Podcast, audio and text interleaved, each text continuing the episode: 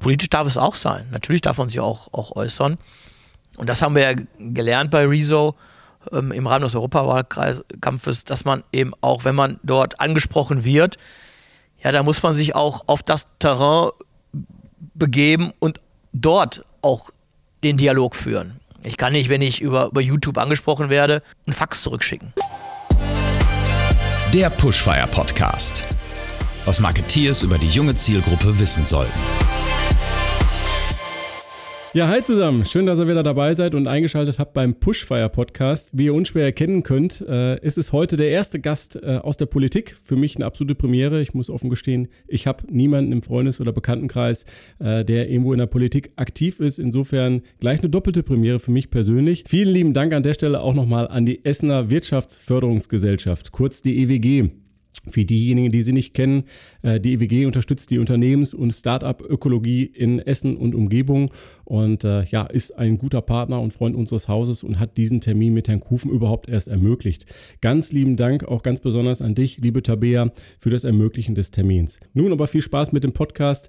Mit Herrn Kufen habe ich gemeinsam über die Vergleichbarkeit zwischen Marketing und Politik, Wahlkampfkampagnen gesprochen, über seine privaten Social-Media-Profile und natürlich auch über die junge Zielgruppe, über den Einfluss von Influencern in der Politik, über die Wahrnehmung, über die Kommunikation. Es war ein sehr interessanter und abwechslungsreicher Podcast. Viel Spaß dabei. Herr Kufen, herzlich willkommen. Danke, dass Sie da sind. Ja, vielen Dank, Herr Thiemann. Ich, ich freue mich, obwohl ich gar nicht weiß, wo ich mich hier eingelassen habe. Sie sind spontan ähm, und äh, werden bestimmt die passenden Antworten haben. Aber lassen wir uns doch vielleicht zum Einstieg ähm, ja mal so ein bisschen ähm, drüber sprechen. Sie sind ja äh, sehr früh schon in jungen Jahren in die Politik eingestiegen, habe ich recherchiert. Ähm, vielleicht können Sie gleich noch ein bisschen was dazu sagen, aber vielleicht mal so, wie kommt man überhaupt als junger Mensch zur Politik und was hat sich vielleicht von damals zu heute dazu verändert? Also ich kann erstmal nur über mich sprechen, da kenne ich mich am besten aus und es war in der Tat der Weg in die Politik überhaupt nicht geplant. Also ich bin nicht, was es wahrscheinlich auch gibt, mit dem Vorsitz in eine Jugendorganisation einer Partei eingetreten. So irgendwann bin ich Bundeskanzler. Die gibt es auch, die da eintreten, aber die werden das meistens nicht. Kann ich alle beruhigen. Bei mir ging es wirklich um eine, ein Interesse an Politik. Politikgeschichte hat mich in der Schule sehr interessiert.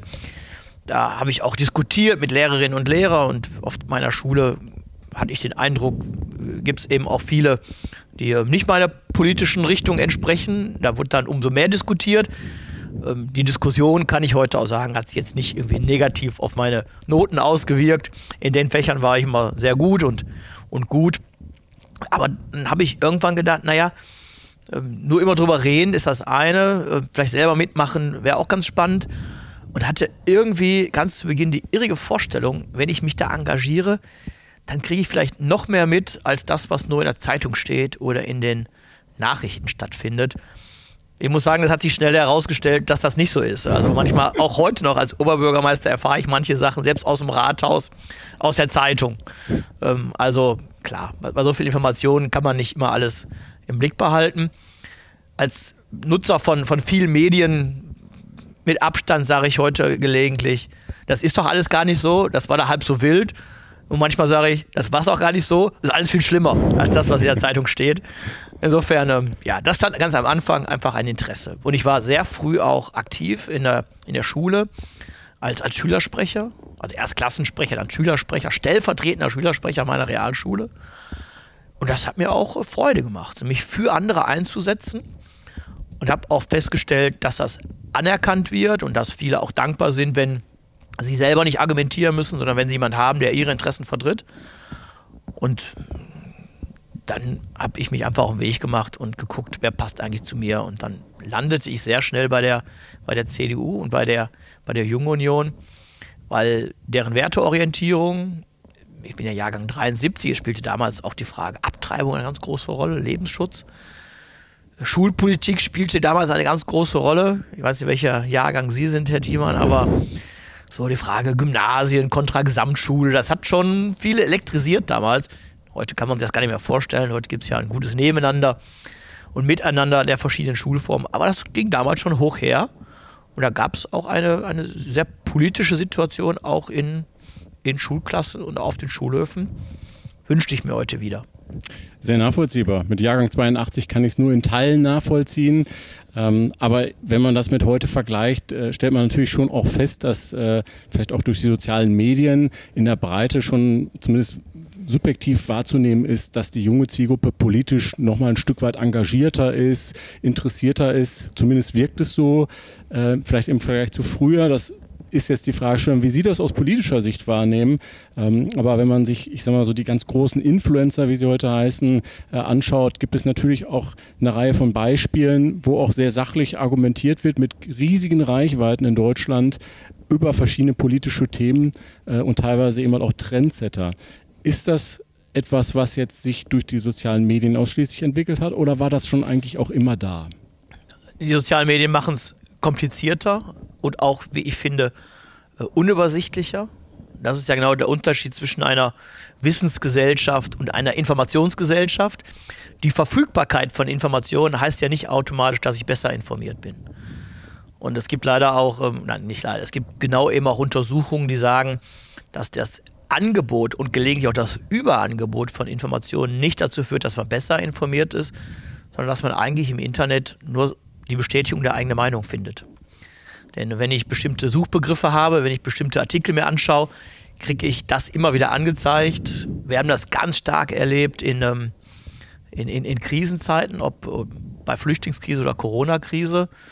Äh, wenn ich irgendwie mal Artikel mir angeguckt habe, dass Bill Gates irgendwie hinter der ganzen Corona-Krise steckt oder die Chinesen oder wer auch immer, dann werden mir solche Artikel auch angezeigt und irgendwann fühle ich mich auch bestätigt. Und wir haben das nochmal sehr viel stärker festgestellt, auch äh, weil es sehr emotional war in der Zeit der Flüchtlingskrise, weil ich den Eindruck habe, die Menschen, die ja zu uns kommen, sind irgendwie ähm, krimineller als andere und suche danach im Internet, dann stelle ich natürlich fest, dass es auch Übergriffe gibt von Flüchtlingen auf äh, Männer, auf Frauen, auf, auf Kinder, ähm, dass es auch Ladendiebstähle gibt und, und, und. Ja, das gibt es natürlich auch, aber das gibt es eben nicht nur. Aber wenn ich nur danach suche, stelle ich plötzlich fest, hey, alle Flüchtlinge sind irgendwie Ladendiebe, weil die Zeitungen ja voll sind, von Flensburg bis zum Bodensee. Und das zu unterscheiden, ist, glaube ich, die große Kunst. Ähm, ich habe das selber mal festgestellt. Da gab es ähm, nicht in den sozialen Medien, sondern in den Printmedien. Da war in der einen Zeitung, ähm, dass die Flüchtlinge, die zu uns kommen, ähm, keine Qualifikation mitbringen und deshalb nur sehr schwer vermittelbar sein auf dem Arbeitsmarkt. Und am gleichen Tag eine andere Tageszeitung titelte, Handwerk jubiliert, findet endlich wieder Nachwuchs, gerade unter den Flüchtlingen, gerade in Bereichen, wo man sonst sich sehr schwer getan hat, auch Auszubildende zu finden. Ja, was stimmt denn jetzt? Wahrscheinlich stimmt beides. Und das zu differenzieren, das zu sehen, das ist auch eine Aufgabe, mit Informationen auch umzugehen. Und in der Schnelllebigkeit von Social Media geht das, glaube ich, gelegentlich verloren.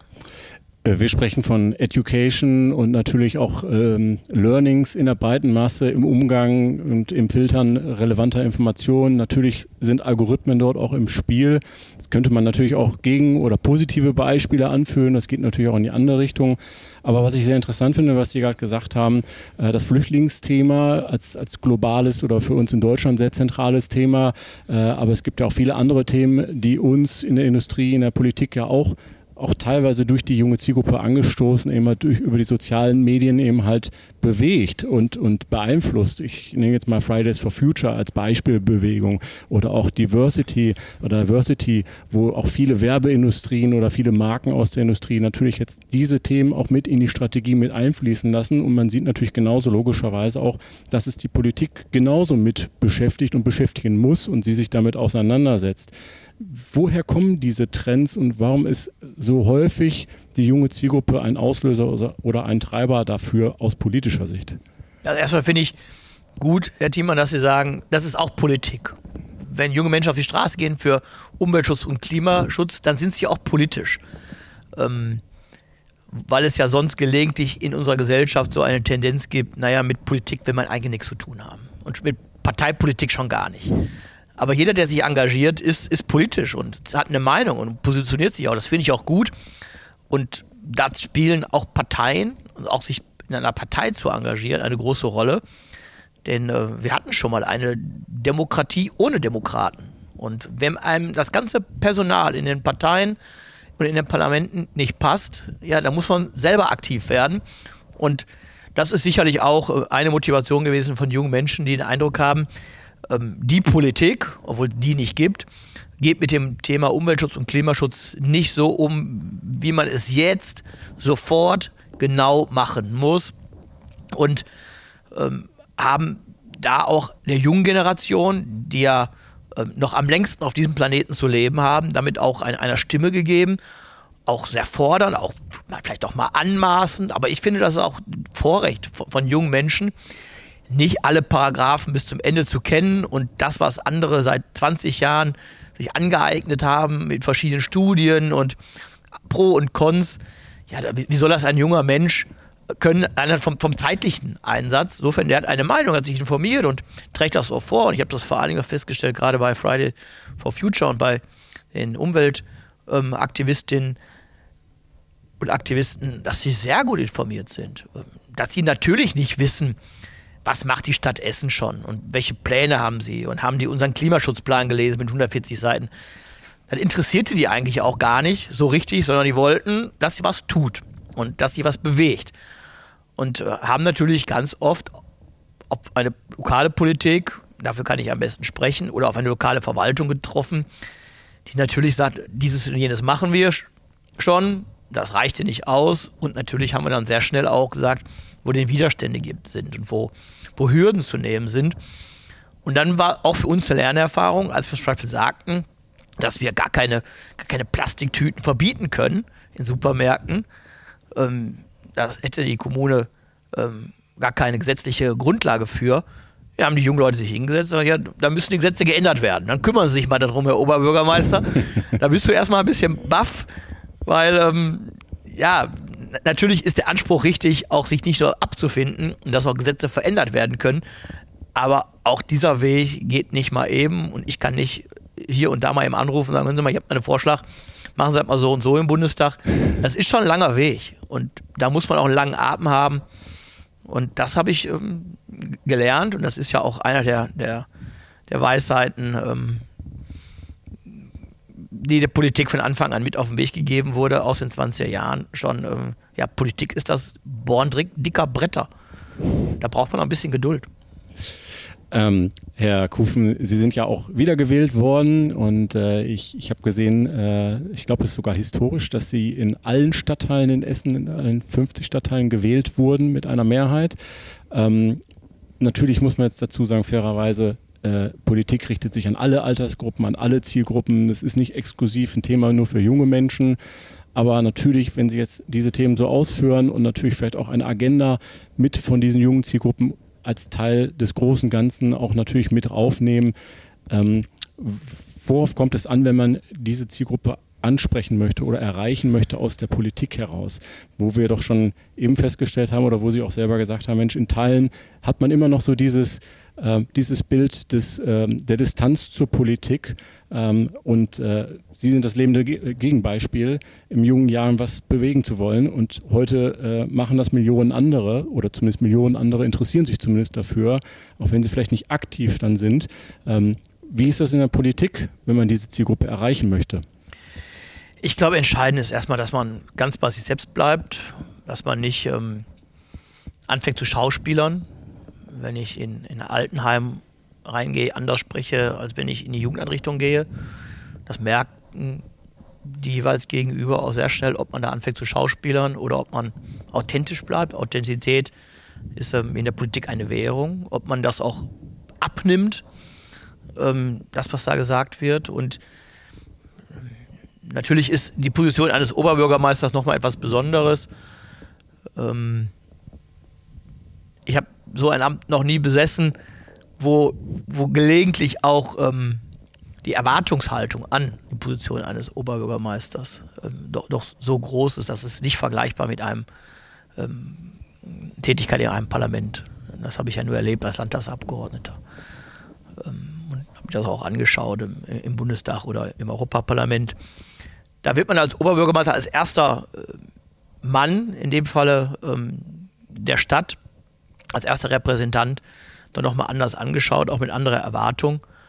Und ich habe vor allen Dingen gespürt, ähm, dass es eine ganz große Erwartungshaltung gibt und die versuche ich Tag für Tag auch gerecht zu werden, in Corona-Zeiten ungleich schwieriger, dass da einer ist, der auch zuhört und nicht von Anfang an alles zuquatscht und sagt, Sie können mich fragen, was Sie wollen, ich weiß sowieso schon die Antwort.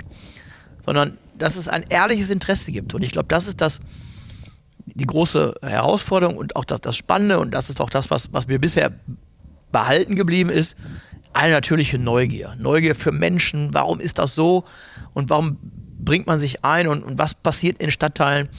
Und ich glaube, das ist dann ganz egal, ob ich mit jemand spreche, der 18 ist oder 80 ist. Wenn die den Eindruck haben, da ist jemand, der, der ein ehrliches Interesse hat, ein Problem auch zu lösen und nicht nur rumzuschwafeln, dann hat man einen guten Einstieg und dann, ja, dann werden auch keine Wunder erwartet, sondern dann weiß man, der kann zumindest nicht zaubern, aber arbeiten, dass es besser wird. Wenn wir in der Werbeindustrie über Social Media äh, sprechen, dann ist das Wort authentisch äh, sehr, fällt sehr schnell.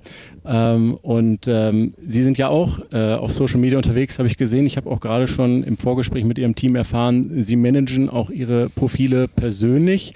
Ähm, mögen Sie ja, weil, weil vielleicht einfach wegen Kontrollfreak. Ja? Will, will selber die Hoheit haben, was ich da sage und nicht irgendwie, dass mein Name da auftaucht und irgendein Zitat, wo ich sage, hä, habe ich ja nie gesagt und ich drauf angesprochen werde und sage, nee, nee, war mein Team. Also natürlich habe ich Zuarbeit, aber was eingestellt wird und was veröffentlicht wird, das gucke ich mir selber an und leg auch selber Hand an und mach nochmal einen Schliff oder lass was weg oder füg was dazu. Und das ist mir schon wichtig, dass auch über Social Media man authentisch ist, ja. Aber es ist ja jetzt auch nicht so, dass man jetzt, wenn man auf ein Profil von Thomas Kufen geht, ich sag mal, eine klassische CDU oder Essener äh, äh, Wahlagenda oder, oder politische Agenda jetzt rauf und runter sieht, sondern man sieht natürlich auch Inhalte, Kufen kocht, äh, Kufen äh, ist in Werden unterwegs statt in Winterberg. Äh, also sie sind da ja schon auch durchaus sehr persönlich und nahbar. Ähm, Stichwort authentisch. Ähm, auf welchen Plattformen agieren Sie denn da? Also Facebook, das ist so quasi für die CTF-Gucker mittlerweile. ähm, Instagram und beide sind schon sehr unterschiedliche Kanäle. Mhm. Ähm, bei Instagram viel mehr über Bilder mhm. und ähm, verkürzte Botschaften. Bei Facebook gelingt es nochmal besser auch ähm, mit, mit politischen Inhalten, aber die Mischung macht's. Mhm. Ja, mhm. also ist, wenn, wenn, dann äh, immer nur politische Dauerwerbung ist, ähm, kriegt man auch keinen Zuspruch. Aber ich glaube, gerade in Corona-Zeiten gab es auch ein Bedürfnis, mal über was anderes zu lesen mhm. und nicht nur Inzidenzzahlen und, und Lockdown-Maßnahmen. Und so ist damals in der Zeit Kufen kocht ähm, entstanden und der Zuspruch war groß und deshalb habe ich es einfach beibehalten in der Zeit, wo man ja eigentlich nichts machen konnte, sondern außer ja, zu Hause essen und trinken. ähm, Frage dazu, ist äh, TikTok für Sie ein Thema perspektivisch? Ich habe mir das angeguckt, bin auch angemeldet, aber irgendwie habe ich den Eindruck, da bin ich irgendwie zu alt für. Aber vielleicht kommt es ja noch. ja, ich frage äh, von dem Hintergrund, die Tagesschau macht es, äh, ich sag mal ja auch sehr erfolgreich vor, äh, mit großem Erfolg, ähm, auch dort die Zielgruppe zu erreichen.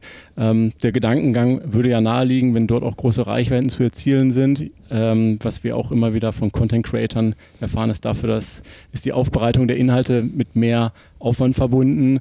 Ähm, aber es ist auf jeden Fall sehr interessant zu sehen, wie sich dann natürlich auch nochmal ja, für die jüngere Generation äh, eine neue Plattform entwickelt. Mhm. Oder aber ich muss in der Tat auch aufpassen, dass ich nicht zu viele Kanäle aufmache, mhm. weil natürlich, wer mich anschreibt, will auch eine Antwort haben. Mhm. Und ähm, gerade im Bereich Social Media ist die Ungeduld ungleich größer.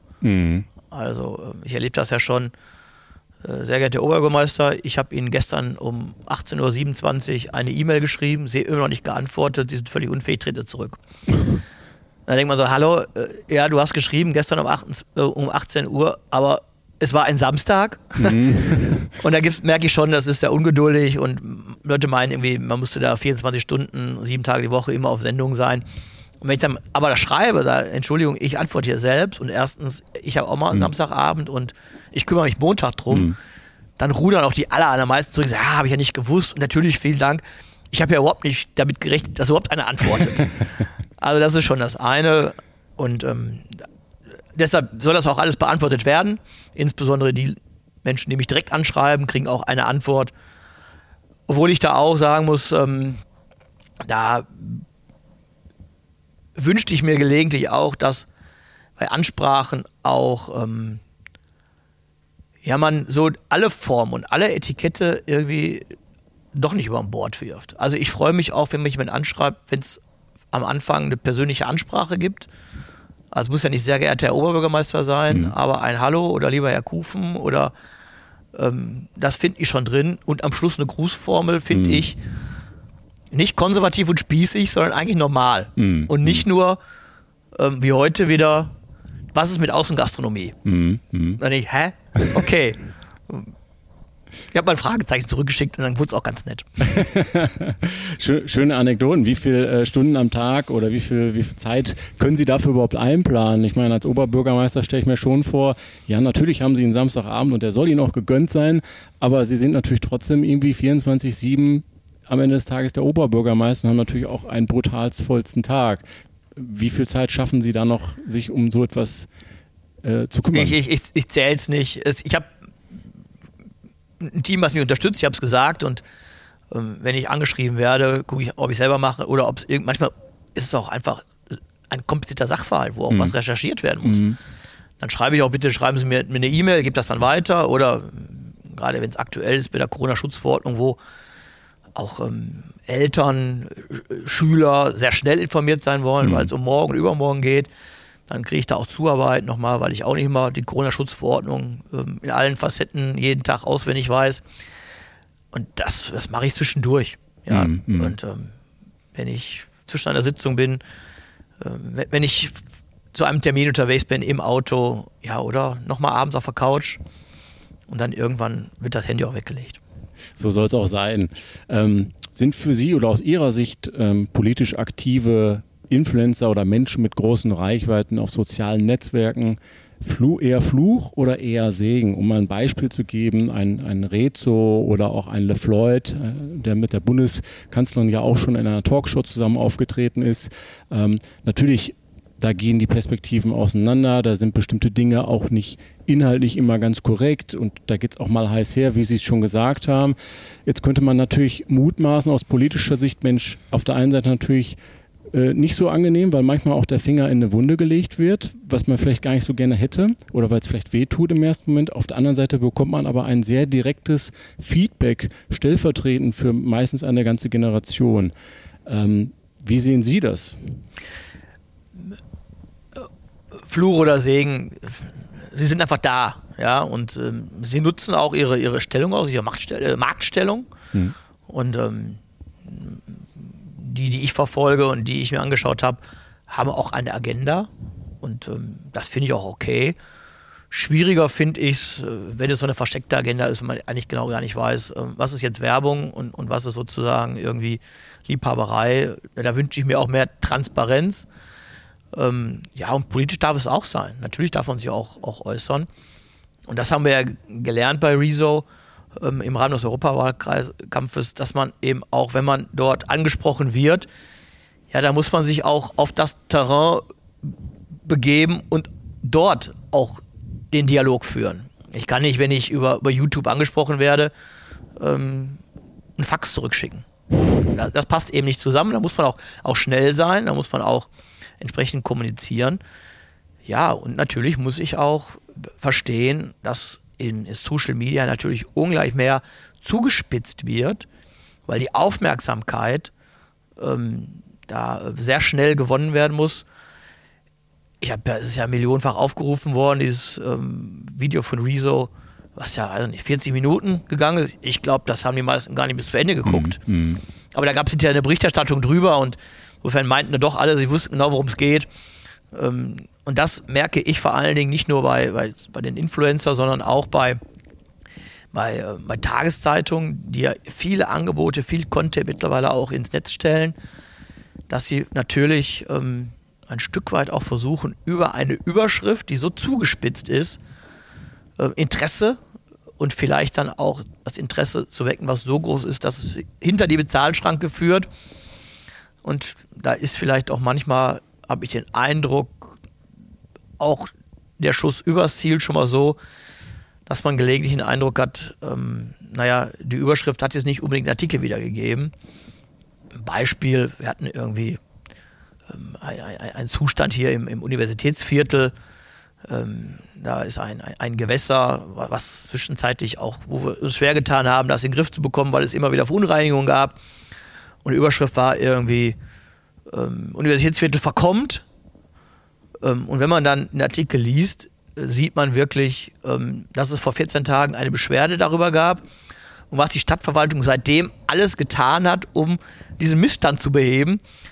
Ähm, und wenn man am Ende des Artikels liest, dann denkt man so, naja, so verkommen ist es ja nun nicht mehr, weil es ja behoben ist, das Problem. Das passt halt wahrscheinlich nur nicht in die Überschrift. Hm. Die Reißerigkeit äh, der Verlagshäuser springt dann auch auf den einen oder anderen äh, Multiplikator auf den sozialen Netzwerken. Ja, das ist also auch eine Art von Boulevardisierung hm. von, von Nachrichten, von Medien, weil man eben ähm, in diesem Überangebot ähm, wahrgenommen werden muss. Und klar, die klassischen Modelle von, von, von Tageszeitungen und von, von Zeitschriften ist gehörig unter Druck. Ähm, Anzeigenmärkte sind, weggebrochen. Wir erleben das ja selber.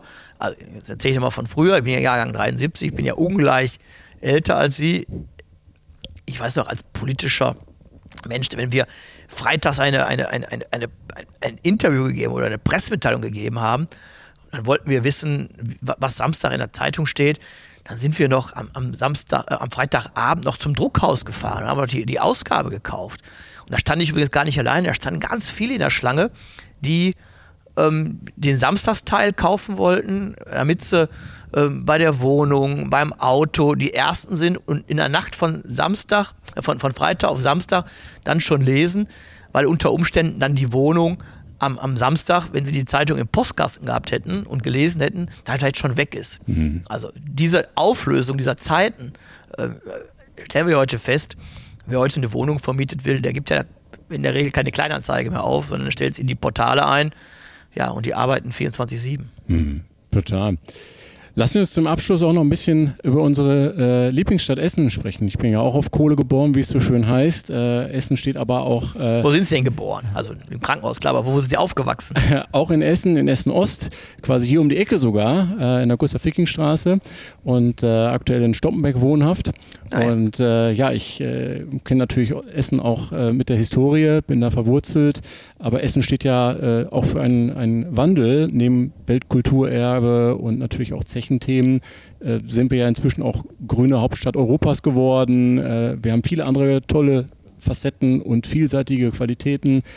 Sagen Sie doch mal kurz, auch für die Menschen, die sich immer wundern, wenn ich mit einer Essener Nummer irgendwo anrufe und man erwartet eigentlich Düsseldorf oder Hamburg oder Berlin in der Agenturwelt. Ähm, wo steht eigentlich Essen aktuell so der, auf der nationalen Landkarte und was ist eigentlich Ihre Vision von der Stadt? Wo soll es mal hingehen? Also wir sind in den Top Ten der großen Städte in Deutschland und damit gehören wir zu den, zu den Top-Städten in Europa. Ähm, jetzt haben wir irgendwie mit unserem Namen schon einen strategischen Nachteil, weil man Essen irgendwie, die Stadt Essen, nicht richtig googeln kann, zum Beispiel. Also wenn Sie Essen bei Google eingeben, dann werden irgendwie Würstchen und Hackbraten angezeigt. Wenn Sie Hamburg eingeben, haben Sie gleich irgendwie die Elbphilharmonie. Wenn Sie Berlin eingeben, haben Sie das Berliner Tor, das Brandenburger Tor. Also insofern haben wir da wirklich Schwierigkeiten, auf die digitale Landkarte zu kommen. Aber wir benennen uns jetzt nicht um. Den Vorschlag gab es ja auch schon. Aber wir, wir, wir, bleiben bei dem Namen. Aber Spaß beiseite. Es ist, ähm, äh, glaube ich, nach wie vor so, dass wir viel zu argumentieren haben, auch anzuargumentieren haben. Es ist die Zentralstadt des Ruhrgebiets. Es ist in einer, in einer wirklich sehr guten Lage mitten in Europa. Das muss man gelegentlich auch nochmal sehr deutlich sagen ich bin ja von hier aus, bin ich ja schneller in Brüssel oder in Paris als in Berlin. Und insofern haben wir wirklich auch eine europäische äh, Rolle, die wir wahrzunehmen haben. Und so Titel wie Kulturhauptstadt im Jahr 2010, grüne Hauptstadt im Jahr 2017 unterstreicht eben diesen europäischen Charakter, unterstreicht aber eben auch die, die Wandlungsfähigkeit. Ja, wir haben natürlich nach wie vor ein Image, was geprägt ist von, von Kohle und Stahl, selbst wenn hier die Zechen in den 80er Jahren schon zugemacht wurden und heute UNESCO-Welterbe sind, ähm, haben wir das nach wie vor in den, in den Köpfen drin. Nicht nur in Essen, sondern in, in, der, in der Metropole Ruhr insgesamt. Ich glaube, dass wir in vielen Bereichen für diese Region First Mover sind. Wir sind äh, mit Blick auf Energiewirtschaft äh, oder auch mit, mit Blick auf Großunternehmen, DAX und MDAX-Unternehmen, sind wir eine der Schaltstellen der, der, deutschen Wirtschaft. Und das macht uns übrigens auch gerade sehr interessant für, für Startups und für Existenzgründer. Weil es auf Dauer eben oft langweilig ist, in Berlin nur mit der veganen Latte Macchiato zuzuprosten. Hier kann ich ins Geschäft kommen mit großen Unternehmen und kann Anwendungsfälle äh, zeigen und auch, auch äh, mir zugänglich machen. Und ähm, ob, ähm, ein Unternehmen wie, wie Evonik oder wie Deichmann haben auch ein Interesse daran, ins, ins Gespräch zu kommen mit jungen Existenzgründern, die ihnen auch neue Wege äh, eröffnen oder Probleme ähm, digital lösen. Das ist, glaube ich, etwas, was wir in den letzten Jahren auch mit mir als Oberbürgermeister sehr stark nach vorne gebracht haben. Auch die Neuausrichtung unserer Wirtschaftsförderungsgesellschaft. Da bin ich sehr stolz drauf. Und deshalb glaube ich, wir, wir müssen diese, diese First Mover ähm, im Ruhrgebiet auch für andere ähm, stärker betonen und noch, noch deutlicher machen. Und dann das gepaart mit, mit dieser Wandlungsfähigkeit, die wir unter Beweis gestellt haben. Und grüne Hauptstadt Europas ähm, ist eben nicht nur die, die Anerkennung, dass wir heute eben nicht mehr die Stadt sind mit den ähm, Schloten und, und, und den, den Fördergerüsten, sondern dass wir eben heute auch Green Economy haben und dass wir moderne Dienstleistungen haben und dass wir diesen Wandlungsprozess und am sichtbarsten Jahr geworden im Jahr 2017 dass man zum ersten Mal nach 40 Jahren wieder im Ballnersee schwimmen konnte, weil wir dort die europäische Badewasserrichtlinie erfüllen. Und das sind doch tolle Geschichten. Noch mal viel deutlicher wird es, Sie wie ich sind aus dem Essener Norden, Renaturierung der Emscher. Also die Emscher kenne ich nur als, als Köttelbecke, als Kind. Und da wusste man genau immer, wie der Wind steht, weil das rocht entsprechend auch. Und jetzt sind wir bei der Renaturierung und wir haben dort wieder Fischer eingesetzt, die es 100 Jahre nicht mehr gab. Und in, entwickeln dort auch in Katernberg, am Katernberger Bach, neue Lagen, neue Lebensqualität und richten da ein, ein blaues Klassenzimmer ein. Also wo Kinder und Jugendliche an den Bach geführt werden und dort einen, einen außerschulischen Lernort einrichten. Das sind dort die, diese tollen Geschichten. Und dann stelle ich plötzlich fest, dass ähm, die Aufmerksamkeit international gelegentlich viel größer ist als das, was wir selber wahrnehmen. Also wenn ich hier in Essen über die Renaturierung der Emscher rede, dann sagen die Leute mir in Stoppmeer, naja, wurde auch Zeit, dass da was gemacht wird. Wenn ich das in, in, in Foren in Lateinamerika oder in Asien erzähle, dann sagen die, wir haben auch so einen Fluss, den wir umgebracht haben. Ähm, wie habt ihr das gemacht? Wir kommen zu euch, wir, wir haben Interesse daran, das hm. zu sehen. Und ähm, dann kommen die mit, mit Delegationen und staunen über unser grünes und unser blaues Wunder, was wir hier geschaffen haben. Und diesen Stolz, müssen wir, glaube ich, viel stärker nach außen tragen. Das ist mit meiner Aufgabe. Herr Kufen, ganz lieben Dank für Ihre Zeit, für Ihr Engagement in dem Amt. Äh, das ist ein toller Ausblick für die Stadt Essen. Ähm, wir unterstützen dabei beim Marketing in der jungen Zielgruppe. Einen kleinen Teil dazu versuchen wir beizutragen, halten die Fahne weiter hoch und wünschen Ihnen natürlich weiterhin viel Erfolg und alles Gute für die weitere Agenda. Ja, vielen Dank. Bleiben Sie gesund, Sie bleiben auch. Sie behütet und äh, Glück auf. Dankeschön, Glück auf. Der Pushfire Podcast. Was Marketeers über die junge Zielgruppe wissen sollten.